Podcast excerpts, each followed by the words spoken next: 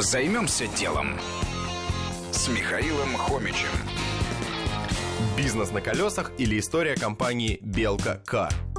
Основательницы каршеринговой компании «Белка Кар» Екатерина Макарова, Елена Мурадова и Лариана Сардар познакомились около 10 лет назад в Калифорнии. Идея бизнеса пришла, когда они увидели в Милане сервис поминутной аренды автомобиля.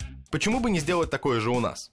Для старта вложили свои деньги, нашли ментора из американского каршеринга и даже убедили дать денег Дмитрия Зимина, основателя Вампелкома.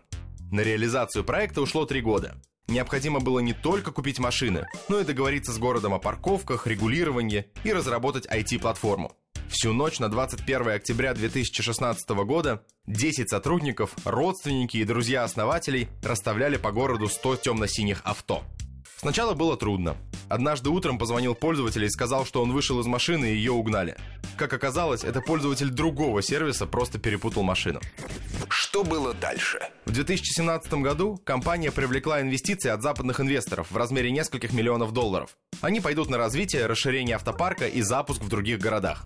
Проект не был первым, но зато было легче не допускать ошибок конкурентов. Проблем хватает, клиенты проявляют хитрость и пытаются обойти правила. Например, не оплачивали поездки или пытались вырвать оборудование из автомобиля. Было даже несколько попыток угона. В планах развитие корпоративного сегмента, когда сотрудники компаний могут использовать каршеринг для служебных поездок вместо такси.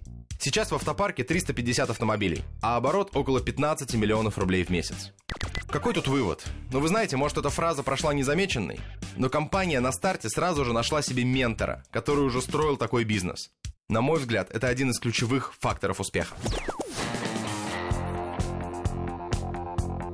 Займемся делом. На радио Вести ФМ.